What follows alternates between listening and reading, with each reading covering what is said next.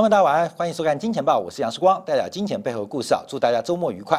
好，我们看到在这个本周啊，全球的行情持续的喷出，而且加速的喷出，喷到世界首富都换人做了。马斯克取代了亚马逊的贝佐斯，呃，得到了世界首富的龙头宝座。当然啊，这个马斯克非常非常的戒慎恐惧啊。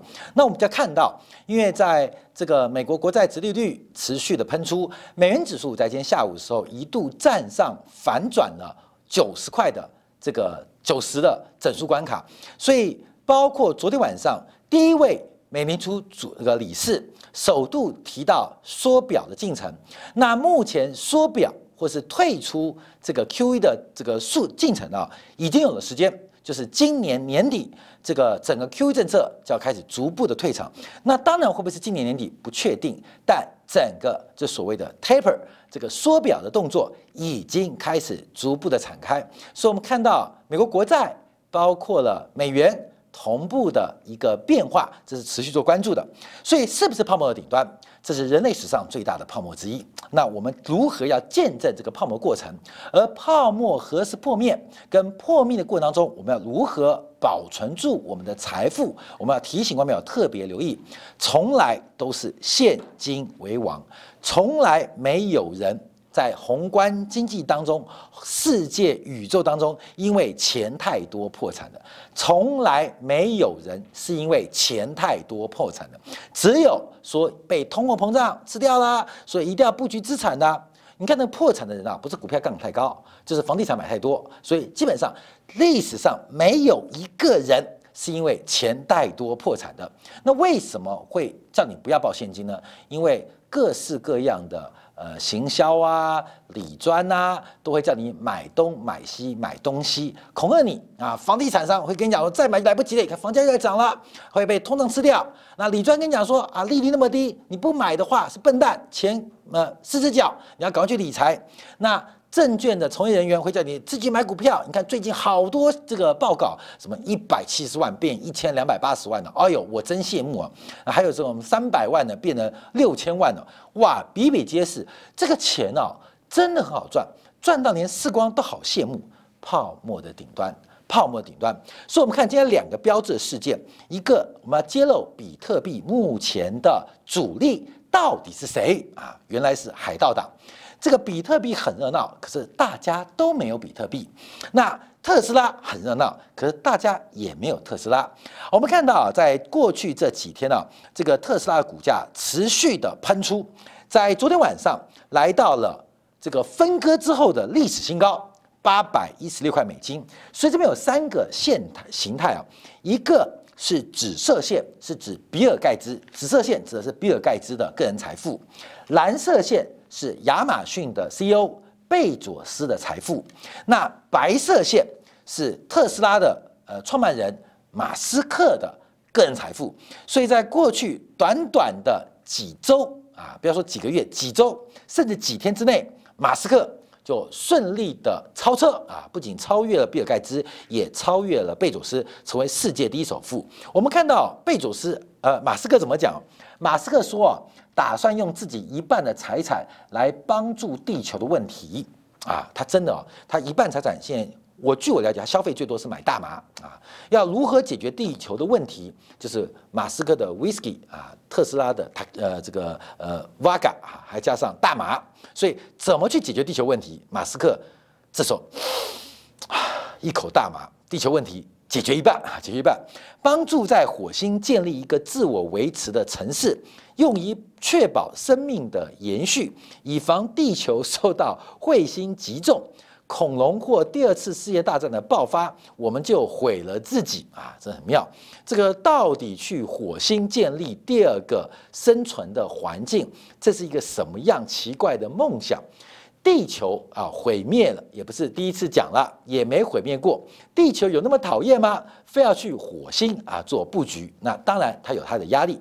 所以他在推特提到，哇，好奇怪哦，我怎么会成为世界第一首富？嗯，继续工作吧。你们应该问问，为什么我会要钱？不是你们想象那样哦，很少有娱乐时间，也没有度假屋、游艇或内设东西。我们知道，马斯克。没有度假屋，也没有游艇，但有的是女朋友。那另外也提到，对于苹果跨足电动车的野心。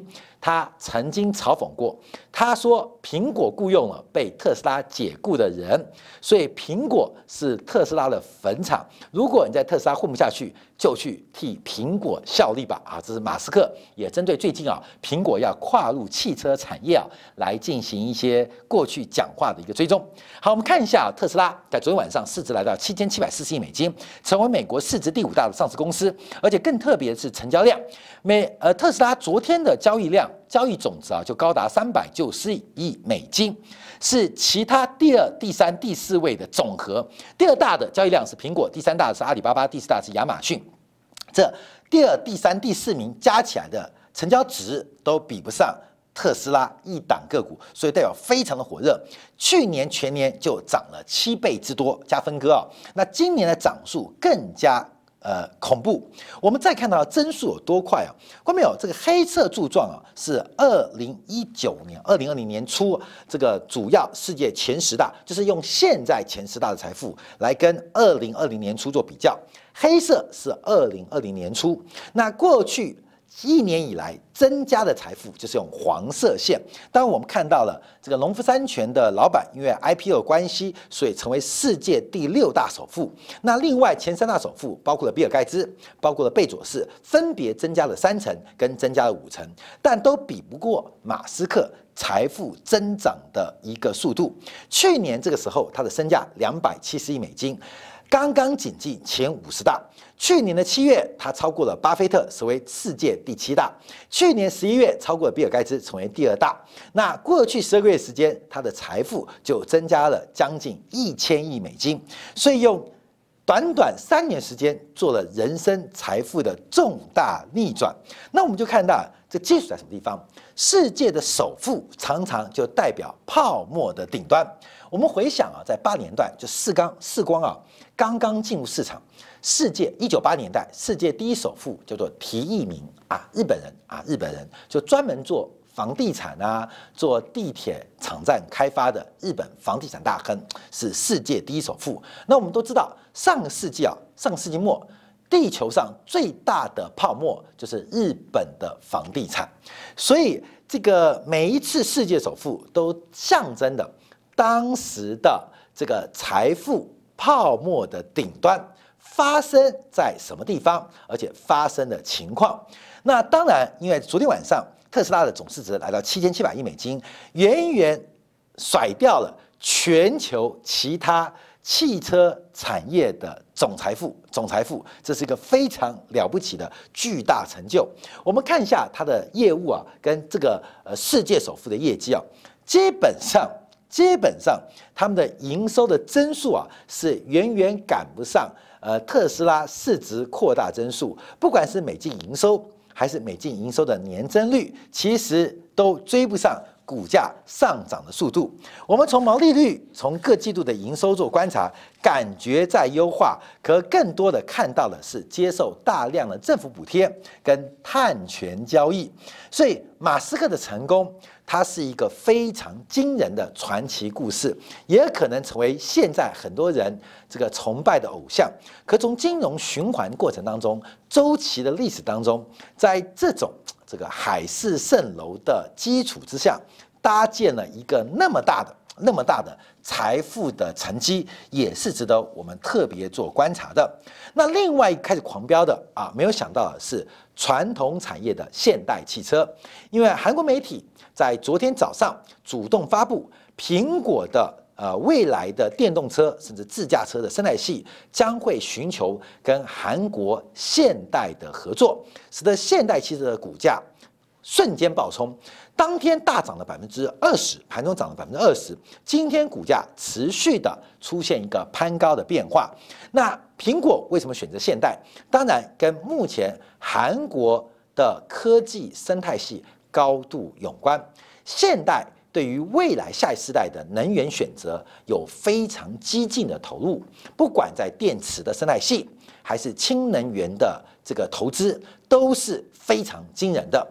另外，韩国的科技的生态系本身就是在全球领先地位，所以苹果找上了现代汽车合作，其实不令人意外。因为第一个，你找丰田，丰田或 Volkswagen 或美国 GM，他们过去有很多的包袱，现在有一些竞争龙头的地位，要瞬间要改变他们的呃，包括抛弃发动机是比较不可能的。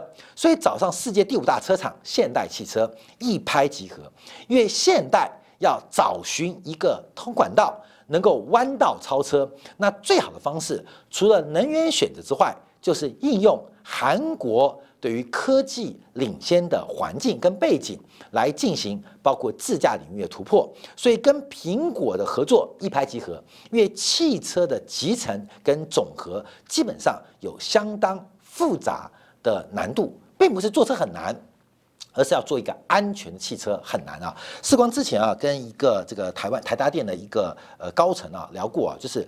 这个氢能源电池啊，其实台达电很早就做氢能源电池，它的氢能源电池是做在手机上面，就是手机用燃料电池取代锂电池。那我就关心啊，到底做成重不成？这个高管一辈子在台达电就专门在研究氢能源电池，就是燃料电池啦，呃，不能说氢能源，燃料电池。那燃料电池包括如何的这个储存，如何的作用，包括周边环境的配合。他到底有没有能力做？有能力做，可是为什么不能做？因为观众朋友，以工业标准来讲，以消费者安全来讲，它的风险非常高。一颗电池爆炸的风险，请问观众朋友，请问消费朋友，你能接受多大的风险？百万分之一会爆炸，你能接受的几率吗？在工业标准当中，百万分之一风险已经不知道是几个标准差以外的，可能是四个标准差或五个标准差以外的。这种风险，百万分之一，你能接受吗？千万分之一，台达电可能可以挑战，你能接受吗？千万分之一的爆炸风险，有代表全球五亿只啊手机，只要都有台达电的燃料电池，会每年至少有五十只，按照几率分布，会在你口袋爆炸，你觉得能接受吗？我们不能接受任何一只手机会爆炸。可是以工业标准来讲，已经来到千万分之一的风险，这种风险基本上已经降到最低。可是碰到一个那么大的机器跟母数，所以使得为什么台积电在燃料电池在手机应用当中就决定放弃，要做到亿万分之一或十亿分之一的工业安全标准，基本上。是短期或在未来看不到的啊，这是就袖珍版的。那这边要讲到就汽车产业，因为汽车并不复杂，可是将近四万个零件的集合跟总成，你要避免它作用的风险跟意外，那就需要相对有经验的生产商来配合。所以苹果找到了现代啊，目前正在快速的进行跟推动当中，一个有经验。一个有企图，一个有资金，一个有技术，所以我们看到这个彼此的合作，使得全球电动产业会出现什么样的变化？当然，我们看到这个本来期待苹果生态系的，不管是在台湾厂商或大厂商哭哭了，因为韩国的整个生态系可能可能可能可以满足苹果 Apple Car 的一个快速的推进。跟量产，那我们讲这个什么原因啊？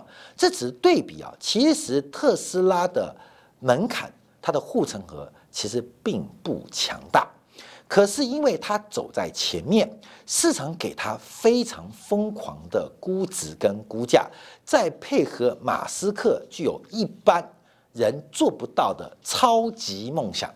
不管是这个超级的电池啊、能源系统啊、登陆火星啊等等啊，今天还提到这个 Space X 啊，又得到了美国的这个国家的政策补贴。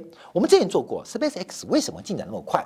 主要是因为过去啊，NASA 受到从奥巴马政府甚至从小布希政府开始逐步的缩减预算，因为在这个世纪初，美国没有竞争对手，所以 NASA 的太空的一些计划。或发展计划变得没有任何意义，所以 NASA 的裁员啊，包括当时火箭的技术引进，包括波音啊、联合工业啊，基本上就觉得这个做这个东西啊没有意义，所以开价很高。那加上 NASA 被裁减预算，所以大量的 NASA 的资源、人才、技术就只好转移出去，刚好马斯克。全部接收，所以使得 SpaceX 啊为什么会发展那么快？其实它并不是一种伟大的发明开始，它只是延续前面的呃这个路线啊。所以我们这边讲什么，就是这世界泡沫的顶端能够变成这个样子，世界首富换人做了，这个泡沫顶端它带来意义更大。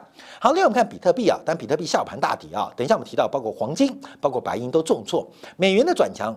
美国国债殖利率的喷出，基本上对于金融属性极高的商品产生非常大的警讯，所以在今天，比特币一度突破四万块美金啊，但可是随后出现快速拉底下底啊。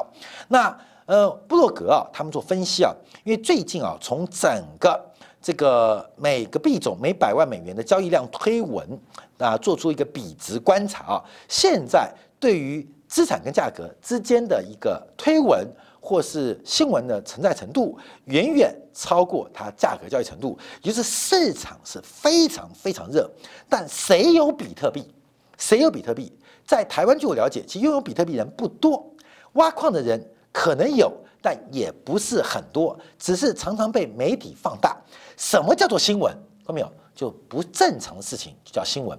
我们做电视也好，时光做的新闻台做了超过十年。什么叫新闻？太阳。早上六点出来会叫新闻吗？当然不叫新闻啊，因为天天会发生的事情就不叫新闻。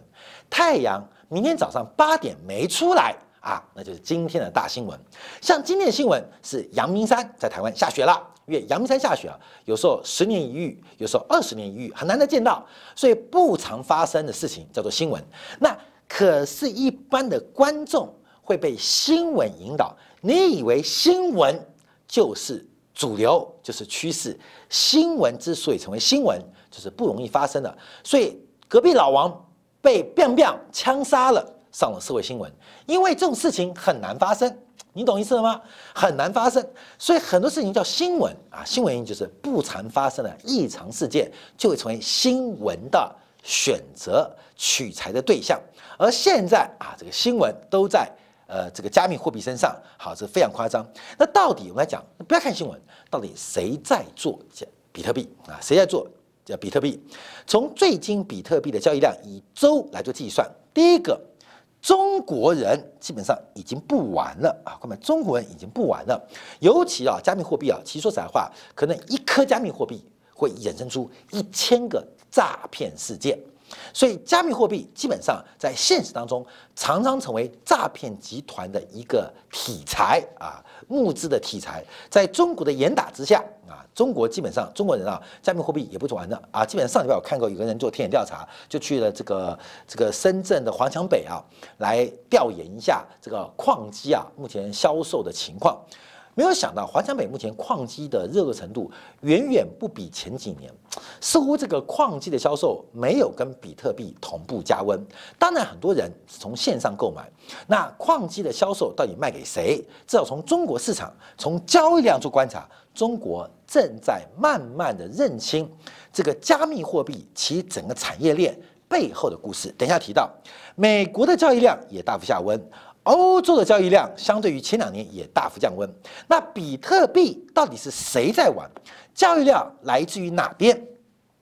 啊，第一个啊，委内瑞拉啊，没办法，因为委内瑞拉货币崩盘嘛。另外一个包括了阿根廷啊，还有智利啊，多米尼加啊，肯亚啊，坦萨尼亚。嗯，呃，我还有个坦桑尼亚的好朋友呢，这个留学的同学啊。嗯嗯，是猩猩、大象嘛？基本上。这个新兴会玩的，所以玩比特币人基本上，我不客气来讲，可能有点种族歧视，就是新兴嘛，就是虽然你是人，可是你一定要退化到有新兴的能力或新兴的感觉就玩。所以后面我看到，不管中国、美国、欧洲，对于比特币以周的角度来衡量交易量，不是崩跌就是冷却，不然就是已经变成新闻。可是主要。能创造比特币交易量的，都在啊，包括了多米尼加、委内瑞拉，哎，打棒球不好好打，怎么跑去玩比特币呢？阿根廷，阿根廷足球越踢越差，也好走玩比特币。另外，包括了像肯亚、坦桑尼亚，大象顾不好，猩猩来捣乱啊！基本上，这个完全是海盗国家在主导，这是比特币目前交易量的现状。关键这个流量哦，所以我们现在常讲比特币，比特币，比特币，那比特币谁在玩呢？看到没有？那你玩不过坦桑尼亚嘛？它是猩猩啊，它是玩不过肯亚，它是金刚啊。后面你玩不过它，你懂吗？你玩不过它，所以现在全球比特币的交易量基本上都集中在我们一般俗称的海盗国家，可价格持续狂飙，这又代表什么样泡沫顶端？另外，我们分析存量，也有人把比特币存量给拆开开来啊，拆拆解开来啊，因为比特币本身的筹码完全在已挖掘出的比特币啊的筹码，百分之四的人控制了百分之九十七的比特币。百分之四的人控制百分之九十七的比特币，是以注册来讲。另外那边话修炒热，每天讲比特币的未来，那百分之九十六的人只持有百分之三的比特币啊，关没有？比特币，这就是阶级的来源。阶级的产生常常不是环境造成的，而是有人天生见骨见格。贱人所造成的，这个你懂吗？阶级怎么产生的？各位，百分之四的人持有百分之九十七比特币，那另外百分之九十六人只持持有百分之三的比特币，那不断的哄抬跟炒作，比特币最后涨到五百万美元，看到没有？也不会是这百分之九十六的人得到，而是由那百分之四的人享受到绝大的收益。所以从比特币的价值链，更可以看出来。它就是传统的，包括了传销或直销的价值链。上游不管是蓝钻级的呃会员，还是钻石级的会员，不断的发展下线，而下线不断的要持续的寻找下线来维持他生活或延续梦想的本质。所以底下的人不断的挖掘比特币。啊，今天赚一块钱，再投两块钱进去，挖三块钱，再投四块钱进去，所以这完全是一个传销式的价值曲线，就是大量底层的人不断的推销牙膏、牙刷、保健品啊、热水器或清洁剂或是滤水器，那所有的价值利润中枢都归于最顶尖的蓝钻啊，就是这个传销链，我们也可能叫非法叫老鼠会啊的顶层，比特币架构。就是如此的架构。好，那再观察，那真的有愿意掏钱进去买比特币吗？其实看到二零二一年啊，短短过去这一周，比特币就暴涨了超过一万块美金，这个上涨的速度跟特斯拉一样越来越快。那比特币的泡沫跟二零一七年的泡沫一样，主要是以币代币来进行价格的推高，以币代币。推个推高这个价格啊，真正投入的资金其实非常非常的少。非常非常少，这就像多层次的传销或直销的框架。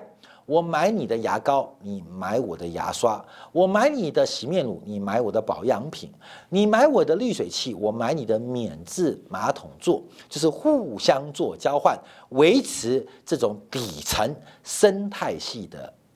呃，这个价值啊，底层生态系的存活能力，所以我们再往下观察啊，因为整个锚定啊，比特币包括到这个呃，比特币的这个呃锚定美元的叫这个 Tether，这个泰达币啊，其实就是互相在影响，根本就这群人。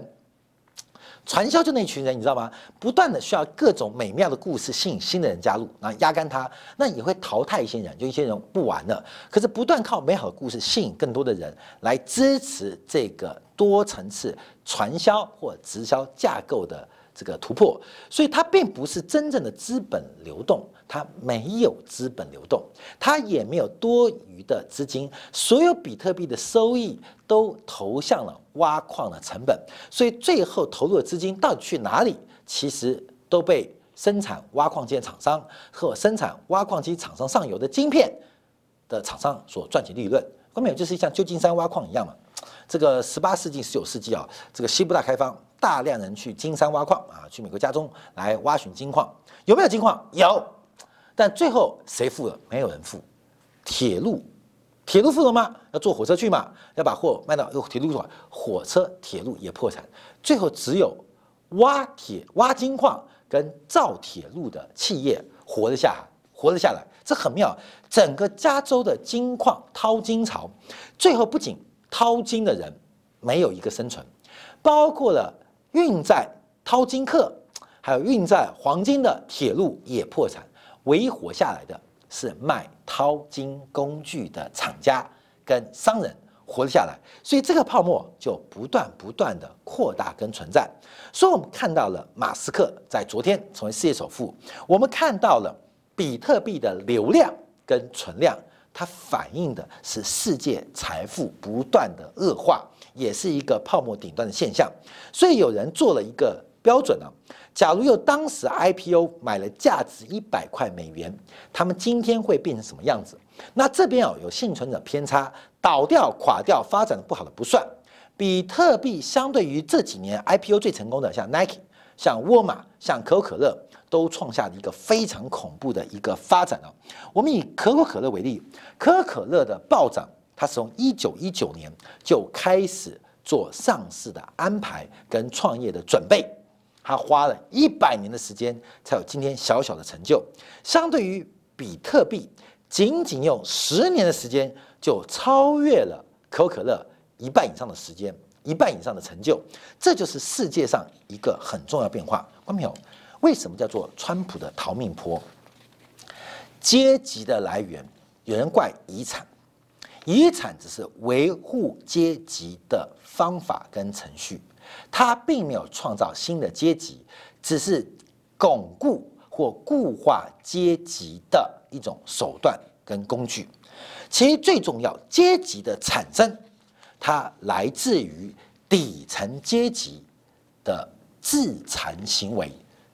自残行为，所以为什么越有钱的人越来越有钱，有钱人会越有钱，而穷人会越穷？我们看到了太多太多这样的故事正在现在发生，而这就是世界泡沫顶端的各式各样的证明跟证据。我们可能即将或是即将出现的未来，要看到人类史上最大泡沫破灭的过程，要怎么看呢？第一个。美元的变化，另外，Harker 昨天讲 Taper，到底美国现在美联储它有什么样的考量，使得过去一天、过去一周，全球的无风险利率、美国国债的价格出现关键颈线的跌破。从长周期来讲，债券的牛市已经在昨天宣告结束。要怎么做观察？要怎么做把握？怎么在这个泡沫的底下，我们能够安身立命？我们休息回来，来特别关注，包括美元今天站上了九十块，包括黄金、白银的大跌，跟下午比特币的急速拉回。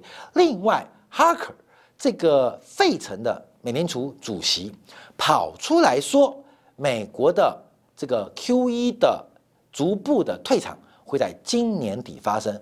到底讲的什么？为什么这样讲？我们休息一下，回来在今天讲部分做进一步的解读。